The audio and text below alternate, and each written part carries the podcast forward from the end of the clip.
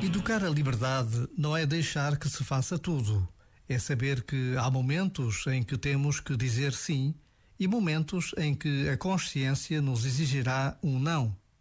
Quem nunca ouvir um não dificilmente desenvolverá o músculo da integridade que lhe dará força para resistir quando a consciência gritar.